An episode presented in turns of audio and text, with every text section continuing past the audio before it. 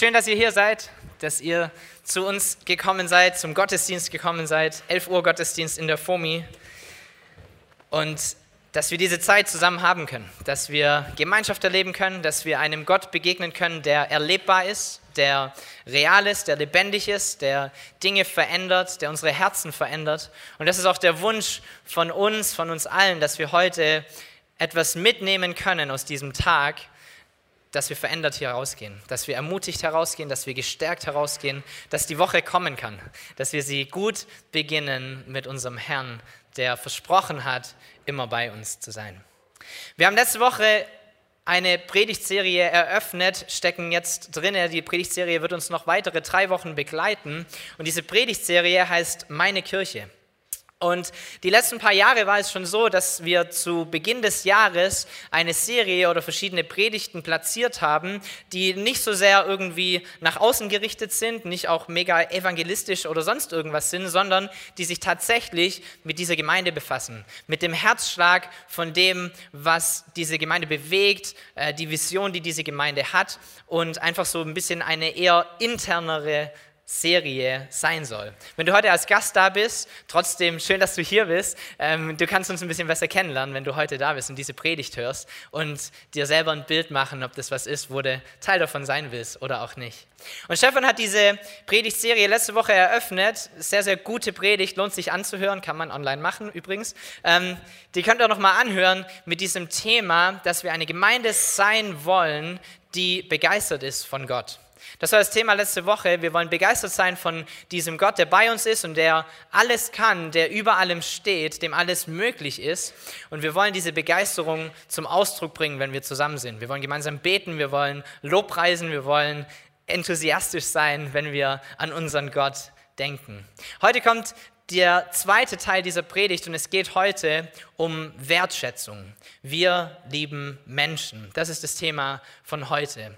Und Stefan hat es letzte Woche schon angesprochen. Diese Themen, diese vier Wochen, das sind so Kulturaspekte, die wir gerne sehen würden oder die wir teilweise sogar auch schon sehen in dieser Gemeinde. Das ist alles vielleicht nichts Neues, sondern eher, dass wir dem, was sowieso schon passiert, einen Namen geben und sagen, das ist eine Kultur, die wir leben wollen als Gemeinde. Die beste Vision und das beste Ziel bringt nichts, wenn du nicht die Kultur hast, um dieses Ziel zu erreichen.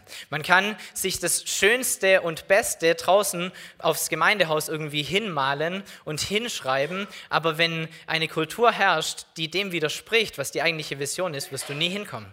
Und so ist es unglaublich wichtig, verschiedene Aspekte einfach zu haben und zu etablieren und zu einer Kultur werden zu lassen, dass Leute, die hierher kommen, sagen, hier ist irgendwie eine andere Kultur. Hier ist irgendwie was anders als in der Welt. Hier ist was anders wie vielleicht sogar in anderen Gemeinden, was auch immer. Hier herrscht eine Kultur, wo Menschen begeistert sind von Gott. Hier herrscht eine Kultur, in der Menschen sich wertschätzen und einander lieben. Und wisst ihr, ich glaube, als Christen sind wir dazu berufen, mehr und mehr geformt und geprägt zu werden von nicht von der Kultur dieser Welt, nicht von der Kultur, die uns unsere Eltern oder unser Heimatland oder unsere Bildung oder was auch immer gibt, sondern mehr und mehr geprägt zu werden von der Kultur des Himmels. Ich glaube, unser Geburtsland mag Deutschland sein, aber deine Herkunft ist der Himmel. Dein, deine Abstammung ist der Himmel und deine Kultur ist ebenfalls eine himmlische Kultur. Das ist eine Kultur, in der Geben seliger ist wie Nehmen. Das ist eine Kultur, in der man für Leute betet, die einen verfolgen. Das ist eine Kultur, in der man die andere Wange hinhält, wenn man eine gewischt bekommt. Das ist die Kultur des Himmels. Und das ist diese Kultur, die wir mehr und mehr sehen wollen und leben wollen. Ähm, auch in dieser Gemeinde, wenn wir zusammenkommen, lass uns eine himmlische Kultur haben, eine Kultur, die sich abgrenzt von der Kultur, die wir auf der Welt sehen. Und so heute dieses Thema Wertschätzung, wir lieben Menschen. Wir wollen, dass die Welt draußen, wenn sie diese Gemeinde sieht, wenn sie die FOMI sieht, über die FOMI redet, wir wollen, dass Menschen sagen, das sind Menschen, die lieben sich. Die schätzen sich wert, die gehen gut miteinander um, die respektieren sich, die haben gute Worte füreinander, die lästern nicht hintenher, die ermutigen sich, die ähm, holen das Beste ineinander raus, die spornen sich an und sie ähm, erheben andere über sich selbst. Das ist sowas, was wir gerne hören würden, ähm, wenn Leute von außerhalb über diese FOMI sprechen. Und die Bibel spricht ganz, ganz oft darüber, wie wir zusammenleben sollten und dass es gar nicht so schlecht ist, wenn du die andere Person respektierst und sie liebst und wertschätzt und ihnen Gutes tust und Frieden suchst und lauter solche Dinge. Die Bibel ist voll davon, von Alten Testament bis ins Neue Testament, von Anfang bis zum Ende. Überall finden wir Dinge, die uns Hinweise geben, wie wir miteinander leben sollten und dass wir gut miteinander leben sollten. Und darüber hinaus setzt Jesus noch einen drauf, Johannes 13, Vers 34 bis 35, da steht, ich gebe euch ein neues Gebot, liebt einander. Ihr sollt einander lieben, wie ich euch geliebt habe. Und an eurer Liebe zueinander werden alle erkennen, dass ihr meine Jünger seid.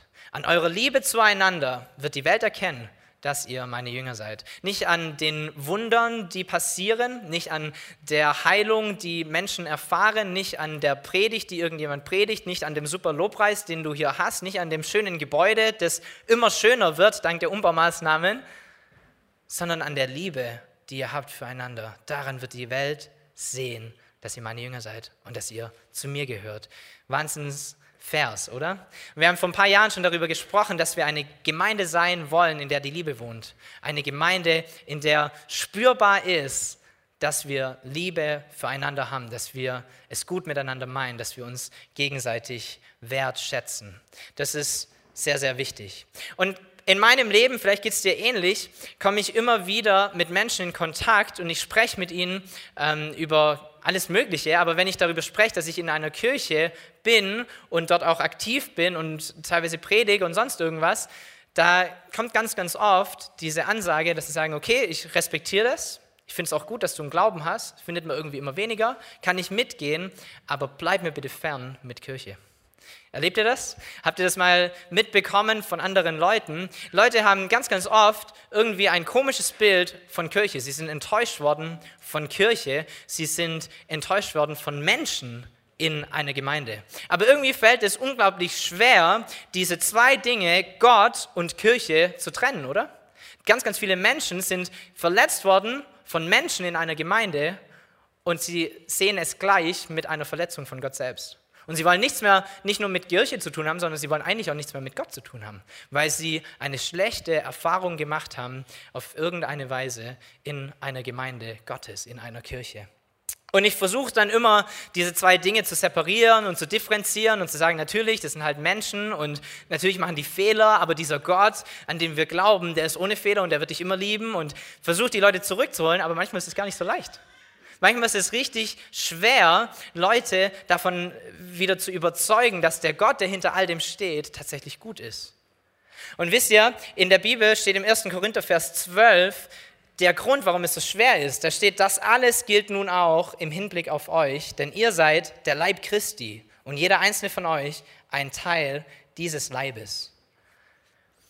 Wisst ihr, dieser Vers sagt, auch in, in einem anderen Vers in der Bibel steht, Jesus ist der Kopf der Kirche und der Körper, das sind wir. Das heißt, die Art und Weise, wie Gott repräsentiert wird auf dieser Erde, ist seine Gemeinde.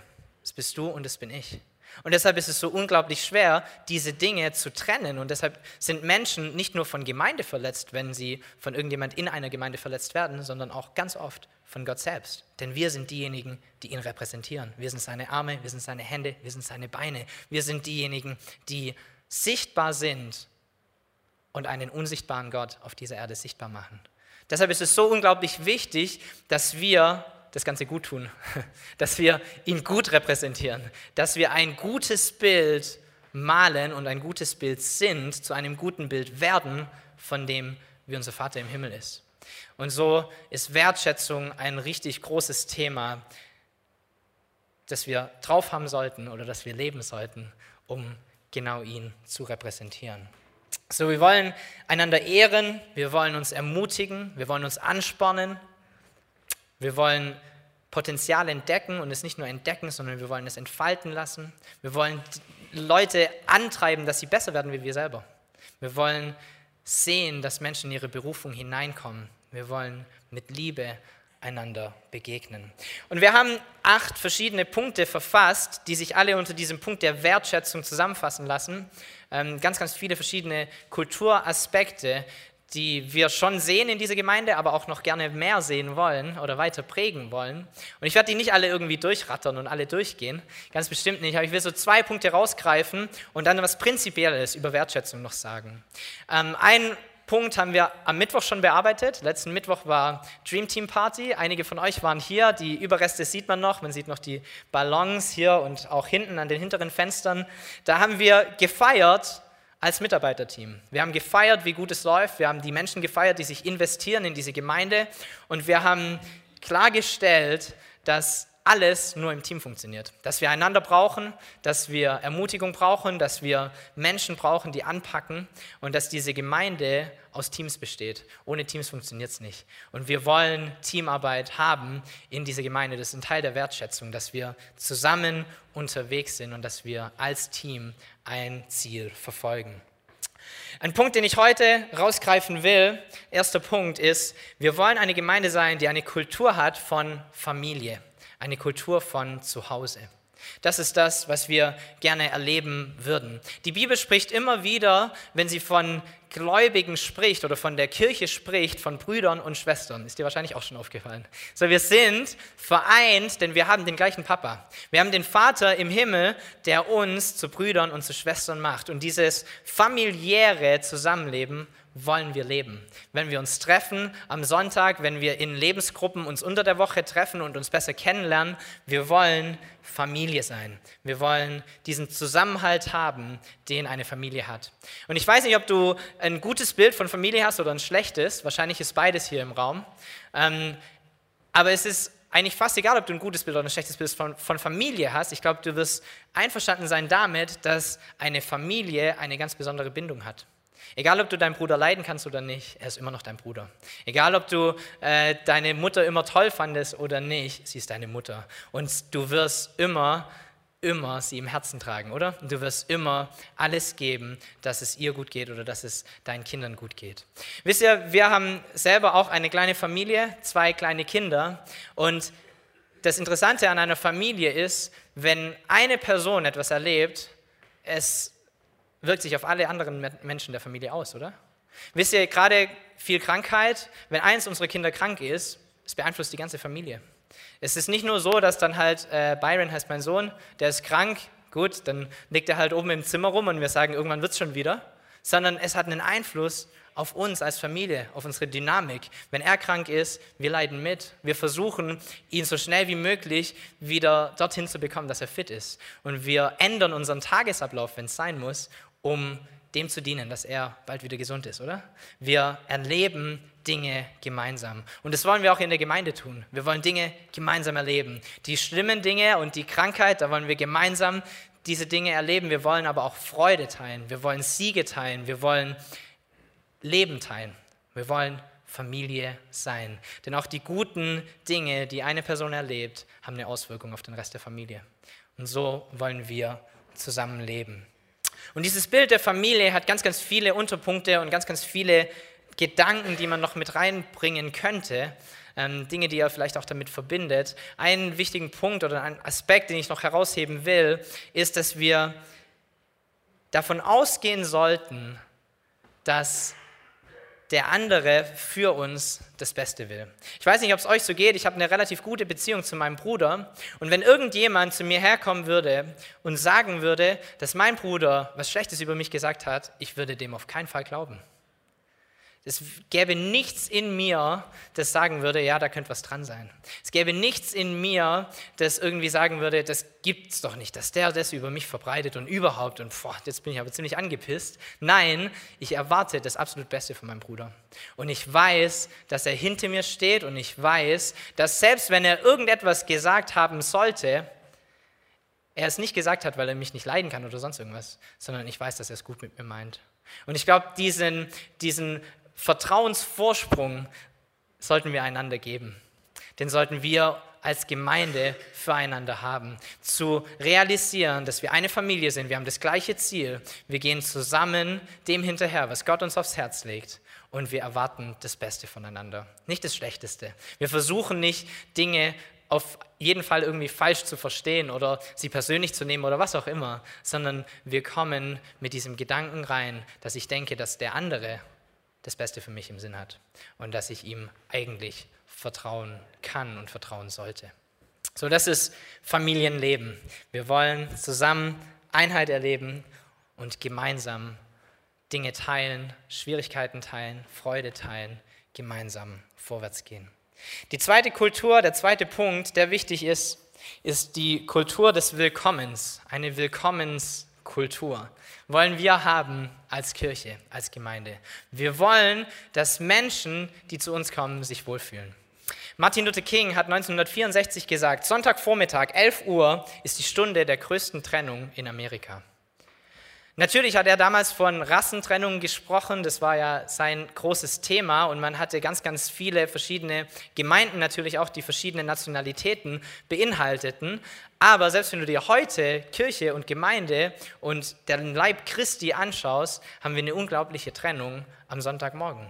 Wir haben irgendwie eine Kirche für jeden, oder? Gefühlt. Wir haben Kirchen, die sich fokussieren auf eine Nationalität. Wir haben Kirche, Kirchen, die sich fokussieren auf junge Leute, die sich fokussieren auf alte Leute, die sich fokussieren auf reiche Leute, die sich fokussieren auf arme Leute, die sich fokussieren auf irgendwie Traditionelles oder die brutal hip sein wollen oder was auch immer. Es gibt ganz, ganz viel Trennung am Sonntagmorgen. Es gibt ganz, ganz viel Trennung, weil sich ganz viele Gemeinden auf eine Zielgruppe einschießen und diese Zielgruppe erreichen wollen. Wisst ihr, Südkorea, lange Zeit ein unerreichtes Land, inzwischen äh, gibt es Kirchen überall, an jeder Ecke und Südkorea sendet die meisten Missionare in die Welt, sogar mehr wie Amerika inzwischen. Und Südkorea, äh, was ich entdeckt habe ein paar Mal, ich war auf in verschiedenen Ländern und in verschiedenen Kontexten mit Südkoreanern im Kontakt, die missionarisch tätig waren. Und sie haben ein unglaubliches Feuer für Gott. Und sie beten ohne Unterlass. Richtig gut. Man kann richtig viel von denen lernen. Und sie gründen Gemeinden. Aber was ich gesehen habe, ist, dass es teilweise vorkommt, ich will sie gar nicht schlecht reden oder irgendwie sagen, dass die was falsch machen, aber ich habe es erlebt, zum Beispiel auf den Philippinen, dass du dann Südkoreaner siehst, die eine Gemeinde gründen für Südkoreaner, die auf den Philippinen wohnen. Und dann gründen sie eine Gemeinde in Japan, aber nicht unbedingt für Japaner, sondern die Gemeinde ist nachher voll von Südkoreanern, die halt in Japan leben. Und dann gründen sie eine Gemeinde in Australien und die Gemeinde ist dann nicht für Australier, sondern irgendwie trifft sich da dann wieder der ganze südkoreanische Kern, der sich halt gerade in Australien befindet. Und so ist gar nicht schlecht und es gibt bestimmt auch einen Grund, warum sie das so machen und diese Leute brauchen alle eine Gemeinde, absolut. Aber wir hier wollen uns nicht auf eine Nationalität einschießen, wir wollen uns auch nicht auf eine Altersklasse einschießen, sondern wir wollen willkommen sein oder wir wollen Menschen willkommen heißen, egal wo sie herkommen. Und egal wie alt sie sind, ob sie alt sind oder jung sind, ob sie reich sind oder ob sie arm sind, wir wollen eine Willkommenskultur haben und zwar für alle Menschen. Und vielleicht fühlt es sich so ein bisschen an, dass wir äh, darauf auf sind, eine junge Gemeinde zu sein. Es gibt auch relativ viele junge Leute hier. Auch Stefan ist jung als Hauptpastor und ich bin auch ein bisschen jung und alles äh, fühlt sich so ein bisschen jung an vielleicht. Äh, es gibt, es gibt Veränderungen hier in dieser Gemeinde und man baut um und macht und tut und die Bühne verändert sich und die Musik verändert sich und es gibt Lichter und weiß der Geier was. Aber das hat nicht das Ziel, dass wir nur junge Leute erreichen, ganz bestimmt nicht. Das Ziel der FOMI Winnen denn ist nicht eine Gemeinde für junge Leute zu sein, sondern das Ziel der FOMI ist, eine Gemeinde sein für, zu sein für Menschen aller Altersklassen, die aber zeitgemäß ist, die dem entspricht, was momentan gerade auch zeitgemäß einfach ist, um Leute dieser Zeit zu erreichen. Das ist unser Herz. Wir wollen alt und jung, wir wollen reich und arm, wir wollen voneinander profitieren, denn das können wir, wenn wir verschiedene Strukturen haben in dieser Gemeinde und wir wollen sie willkommen heißen, wenn sie durch die Türe laufen. Der zweite Punkt ist diese tatsächliche Willkommenskultur. Die Oma meiner Frau ähm, hat für mehrere Jahre in ihrem Leben jeden Tag eine Portion mehr gekocht und ein Teller mehr auf den Tisch gestellt. Jeden Tag. Und warum hat sie das gemacht? Weil der Opa so ein cooler Typ war und es halt immer und immer und immer wieder vorkam, dass der irgendjemand mit nach Hause gebracht hat. Der hat irgendeinen Arbeitskollegen mit heimgenommen und zum Essen eingeladen oder hat irgendjemand auf der Straße aufgegabelt oder hat irgendjemand halt gesehen an seinem Tag, den er eingeladen hat, Teil zu werden und an seinem Tisch zu Abend zu essen. Und der Oma wurde es wahrscheinlich irgendwann zu dumm, irgendwie so immer überfallen zu werden von schon wieder einem Gast. Und so hat sie einfach angefangen, vielleicht war das die Motivation, einfach mehr zu kochen und immer einen Teller hinzustellen. Weil bei dem Kerl kommt es schon mal vor. Und ich mag dieses Bild unglaublich. Wir wollen eine Familie sein, die sich als Familie trifft, aber die Gäste erwartet.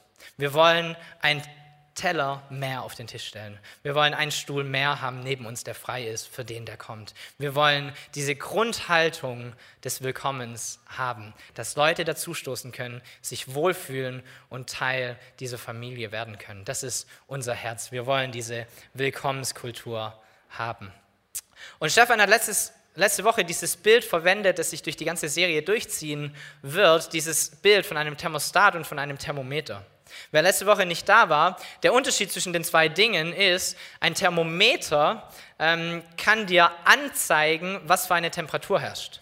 Ein Thermo Thermostat registriert, was für eine Temperatur ist und er reguliert die Temperatur zu dem gewünschten Outcome oder zu der gewünschten Temperatur. So, es gibt auf dieser Welt zig Thermostate und es gibt noch viel, viel mehr Thermometer. Es gibt die Leute, die einfach nur erkennen, was für eine Stimmung oder für eine Atmosphäre herrscht. Aber wir wollen eine Gemeinde sein, die voll ist von Thermostaten, die aktiv werden und nicht nur sagen, ja, heute sind wir aber alle ein bisschen unfreundlich und heute hat mich aber niemand richtig begrüßt und wenn jetzt einer reinlaufe, der hat der, der sich nicht wohlfühlen, sondern Leute, die Thermostate sind und die sagen, ich bin heute freundlich, ich bin heute wertschätzend, ich heiße heute willkommen, ich gehe heute auf den zu, den ich noch nicht kenne. Ich spreche heute mit jemandem, ich bringe heute jemanden Kaffee, was auch immer. Ich selber werde zu einem Mechanismus oder zu einem Teil dieser Willkommenskultur. Wisst ihr, wir haben eine Gemeinde besucht in Australien lange Zeit. Wir haben uns getroffen in einer Halle. Das war so eine, hm, vielleicht so ein bisschen zu vergleichen mit der Stadthalle, so in der Richtung. So ein ganz normales Gebäude. Von außen konnte man nicht erkennen, dass es eine Gemeinde ist an einem Sonntag. War es auch tatsächlich nur an dem Sonntag. Wir mussten da jede Woche aufbauen, wieder abbauen, immer stressig. Hatte zwei Räume, manchmal war in dem einen Raum irgendwie eine Vogelausstellung, war es immer mega laut und wir waren in dem anderen Raum, haben Lobpreis gemacht, konnten fast nichts hören, weil die Vögel durchgedreht sind. Und in dieser Gemeinde hätte es wahnsinnig Sinn gemacht, jemand an die Tür zu stellen, der die Leute begrüßt und ihnen überhaupt erstmal sagt, dass das überhaupt eine Kirche ist. Weil das war kein Gebäude, das irgendwie von außen schon sagt, das ist eine Kirche und da treffen sich jetzt Leute, es wäre gut gewesen, dort jemanden zu haben, um diese Willkommenskultur einfach mit aufzunehmen und mit hineinzunehmen. Aber unser Pastor dort war da sehr, sehr streng damit und hat absichtlich gesagt, ich will die ersten Jahre, will ich das nicht. Ich will, dass niemand an der Türe steht. Denn er wollte, dass seine Gemeinde nicht diese Verantwortung der Willkommenskultur auf die drei Leute abwälzt, die an der Türe stehen. Oder auf die vier Leute, die danach Kaffee machen, sondern er wollte, dass eine Gemeinde entsteht, die diese Willkommenskultur lebt, und zwar jeder Einzelne. Und das ist ein richtig guter, ähm, ein gutes Bild oder eine gute Art und Weise, das zu machen. Heißt nicht, dass wir keine Leute an der Türe mehr haben ab morgen oder ab nächste Woche. Ganz bestimmt nicht. Es ist richtig gut, dass wir die haben und dass Leute schon da wertgeschätzt werden und willkommen geheißen werden. Die machen einen super Job. Aber ich mag den Gedanken dahinter. Wir sollten alle diese Kultur im Herzen tragen. Wir sollten alle schauen, dass wir Leute willkommen heißen, damit mehr Leute in diese Familie aufgenommen werden und diesen unglaublich guten Gott kennenlernen, den wir Vater nennen, oder? Das ist unser Wert, den wir gerne leben würden, eine Kultur des Willkommens. Und wisst ihr, ich glaube, ähm, man könnte ganz, ganz viel über Wertschätzung noch sagen und wir haben auch verschiedene Punkte, die uns wichtig sind, aber es gibt so etwas Grundlegendes, was manchmal dazwischen kommt oder was uns daran hindert, tatsächlich wertschätzend miteinander umzugehen. Und das ist eine Mentalität, die wir in der Welt wiederum finden, eine Kultur, die sich dort durchgesetzt hat und die du im Alltag immer wieder findest. Und das ist eine Mentalität, die ich Waisenkinder-Mentalität nenne. Es sind Menschen, die keine Verbindung haben zu unserem himmlischen Vater und die als Waisenkinder durch diese Welt gehen. Ich habe eine Geschichte mitgebracht, die das verdeutlicht, und zwar von unseren zwei Katzen, Georgie und Ami. Der rote ist der Kater, heißt Georgie, die kleine weiße heißt Ami. Ähm, die lebt inzwischen leider nicht mehr, die hat eine Straßenüberquerung nicht überlebt. Aber als wir nach Deutschland umgezogen sind, haben wir beschlossen, uns zwei Katzen zu holen. Wir hatten noch keine Kinder, dachten, das wäre vielleicht so ein guter erster Schritt. Erstmal Katzen, wenn das klappt, dann kommt das nächste. Und so haben wir uns diese zwei Katzen geholt und haben die nicht irgendwo in, einer Zoohandlung gekauft, sondern wir haben sie aus dem Tierheim geholt. Das waren tatsächlich Waisenkatzen, Straßenkatzen. Und wir haben sie rausgesucht, sind da hingegangen, gestreichelt, voll süß, das ist auf dem Schoß, nehmen wir mit nach Hause. Dann haben wir sie mit nach Hause genommen und in unserer Naivität haben wir gedacht, zwei Katzen, da reicht eine Futterschüssel. So, die kennen sich ja jetzt ein bisschen aus dem, aus, der, aus dem Tierheim und wissen bestimmt, ja, das macht denen nichts aus, wenn die aus der gleichen Schüssel von zwei Seiten, könnten wir theoretisch noch drei weitere Katzen, es geht schon. Dann haben wir denen Fressen hingestellt in dieser einen Schale, hat nicht funktioniert. Ist nicht gut gegangen. Haben wir gedacht, okay, gut, jeder seine eigene Schale wäre vielleicht auch okay. Ähm, dann stellen wir die einfach so nebeneinander. Haben so einen halben Meter Abstand zwischen den Schalen oder vielleicht auch ein bisschen mehr. Eine ist hier, die andere ist da.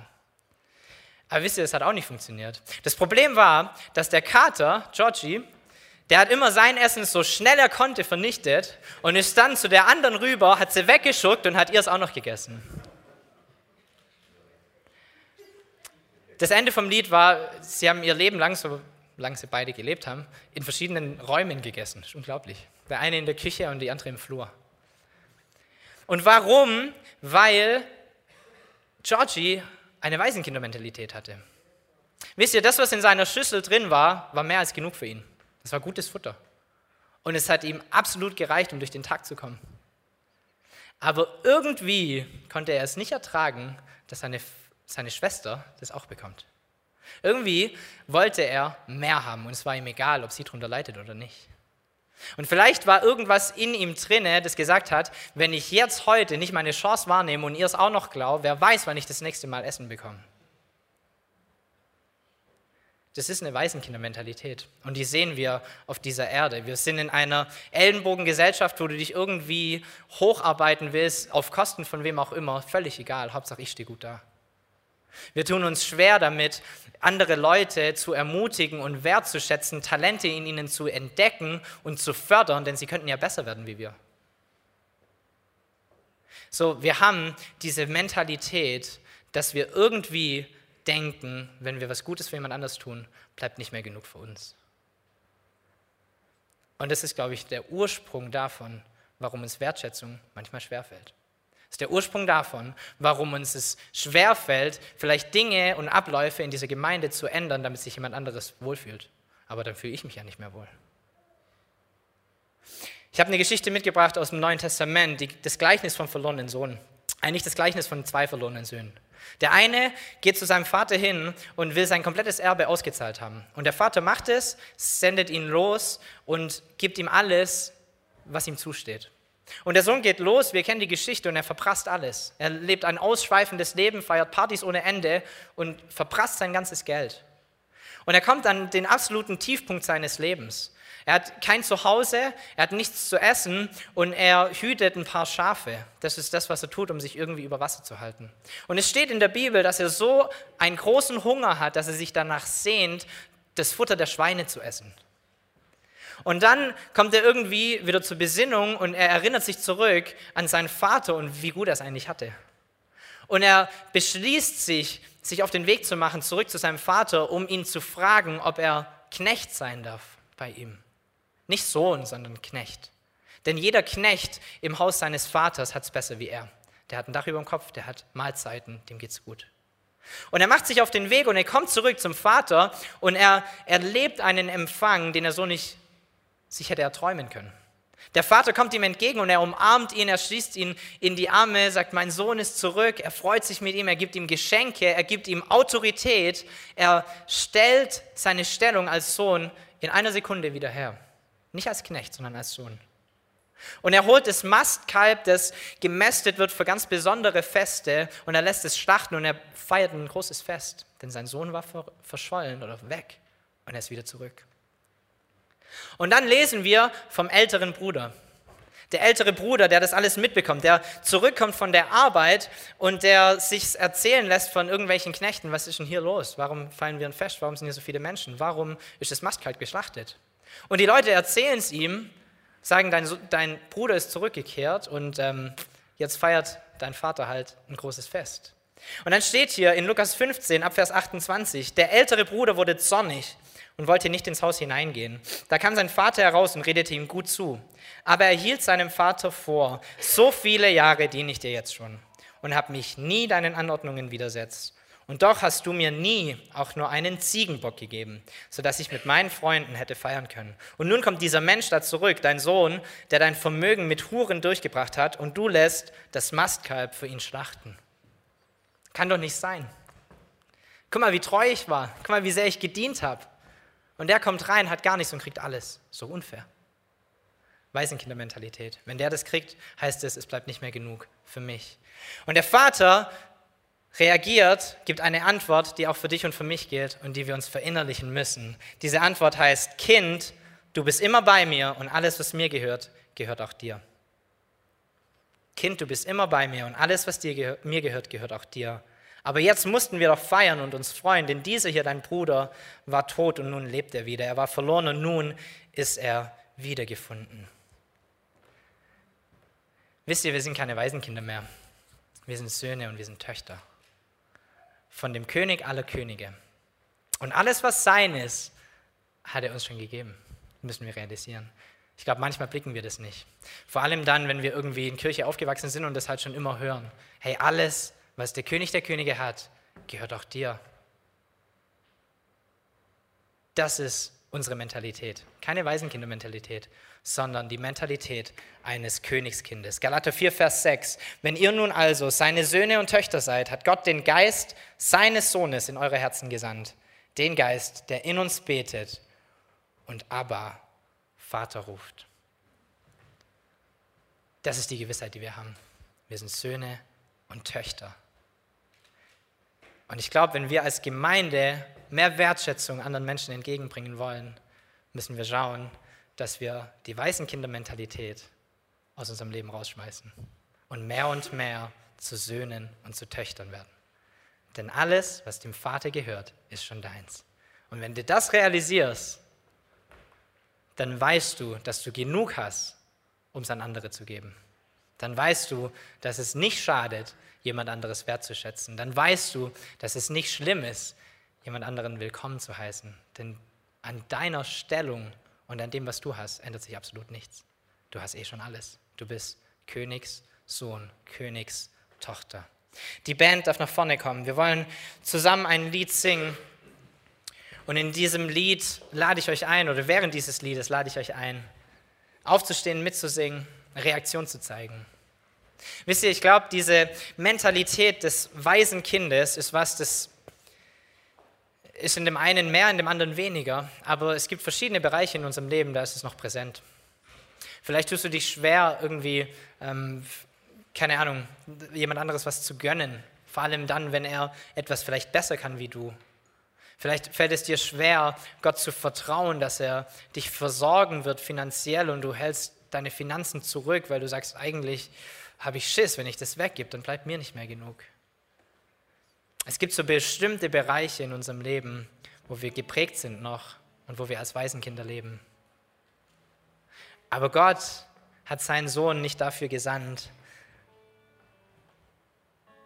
dass wir als Waisen auf dieser Erde leben, sondern er hat ihn gesandt, dass wir in Verbindung zum Vater leben können und dass wir als Söhne und Töchter unser Leben gestalten können. So, wenn du Dinge hast in deinem Leben, die dir schwer fallen, auch Gedankensmuster oder Rituale, Kulturen, was, wie auch immer du es nennen willst, wo du sagst, da brauche ich die neue Kultur, da brauche ich die Kultur des Himmels, da brauche ich die Gewissheit, dass ich Sohn bin. Dann lade ich dich ein, nach vorne zu kommen, mit uns zu beten. Wir haben ein Gebetsteam da. Auch nach dem Gottesdienst gibt es Platz für Gebet. Und vielleicht kannst du dir Gedanken machen, welche praktischen Schritte du machen kannst, um mehr Wertschätzung in dein Leben zu integrieren. Nächste Woche, in deiner Arbeitswoche, aber auch nächsten Sonntag hier. Was kannst du tun? um diese Kultur mehr und mehr wahrzunehmen und zu leben. Es ist keine Kultur, die irgendwie nur hier steht, steht übrigens drüben in der Cafeteria. Wenn ihr nachher rüber geht, sieht man schöne Bilderrahmen an der Seite. Sieht richtig gut aus. Könnt ihr am Steve auf die Schulter klopfen, wenn ihr wollt. Wertschätzung. Ähm, sondern eine Kultur, die in uns drin ist, die in unserem Herzen ist, die wir leben. So lasst uns gemeinsam dieses Lied singen. Ich habe noch einen Vers dabei, der alles zusammenfasst, eigentlich so vieles zusammenfasst, was wir wollen oder was wir leben wollen. Und dann können wir in diese Reaktionszeit einsteigen. Römer 12, Vers 10 bis 18. Lasst im Umgang miteinander Herzlichkeit und geschwisterliche Liebe zum Ausdruck kommen. Überträuft euch gegenseitig darin, einander Achtung zu erweisen. Lasst in eurem Eifer nicht nach, sondern lasst das Feuer des Heiligen Geistes in euch immer stärker werden. Dient dem Herrn. Freut euch über die Hoffnung, die ihr habt. Wenn Nöte kommen, haltet durch. Lasst euch durch nichts vom Gebet abbringen. Helft Gläubigen, die sich in einer Notlage befinden. Lasst sie mit ihrer Not nicht alleine. Macht es euch zur Aufgabe, gastfreundlich zu sein. Äh, segnet die, die euch verfolgen. Segnet sie, verflucht sie nicht. Freut euch mit denen, die sich freuen. Weint mit denen, die weinen. Lasst euch im Umgang miteinander davon bestimmen, dass ihr ein gemeinsames Ziel habt. Seid nicht überheblich, sondern sucht die Gemeinschaft mit denen, die unscheinbar und unbedeutend sind. Haltet euch nicht selbst für klug. Vergeltet niemand Böses mit Bösem. Bemüht euch um ein vorbildliches Verhalten gegenüber jedermann und wenn es möglich ist und soweit es an euch liegt, lebt mit allen Menschen im Frieden. Das ist eine Ansage, oder? Bisschen lang, um es irgendwie in einen Bilderrahmen reinzupacken. Aber das ist Wertschätzung. Das ist das, was wir leben wollen. Ein gutes Miteinander, eine Gemeinde, die Menschen liebt. Die Menschen, die schon hier sind und die Menschen, die noch kommen werden. Und die gemeinsam als Familie Menschen ein Zuhause bietet. Dinge erlebt die guten und die schlechten. Lass uns gemeinsam aufstehen, lass uns dieses Lied singen. Ich bete noch und dann bist du dran. Danke, Herr, dass du groß bist, Herr. Danke, dass wir zu dir schauen können in jedem Bereich unseres Lebens und immer eine Antwort finden, immer ein perfektes Modell dafür finden, wie wir leben sollten. Danke, dass du es uns vorgemacht hast. Danke, dass es nicht unmöglich ist, sondern dass du derjenige bist, der es ermöglicht, weil du stark bist in uns und weil du Raum einnimmst in uns, weil du uns veränderst, weil du uns ein neues Herz schenkst, ein neues Geist, einen neuen Geist schenkst. Und so bete ich heute, Herr, dass wir wegkommen von dieser Mentalität des weisen Kindes, dieser Mentalität, dass wir alleine sind oder dass wir irgendwie nach uns selber schauen müssen, weil ansonsten bleibt uns nicht genug. Und dass wir mehr und mehr hineinkommen dürfen in diese unglaublich gute Identität, dass wir Söhne und Töchter des Königs aller Könige sind. Hilf uns dabei, das umzusetzen und zu leben. Hilf uns dabei, eine Gemeinde zu sein, in der die Liebe wohnt, in der Menschen kommen, sich willkommen fühlen dich erleben und zu Hause und Familie erleben. Wir lieben dich und wir sind so dankbar für diese Gemeinde und für das, was wir erleben dürfen, für das, was du tust in unserer Mitte, dafür, dass du lebendig bist, Herr. Segne du uns und hilf uns, das Gesagte umzusetzen, es zu leben und nicht nur auszusprechen. Amen.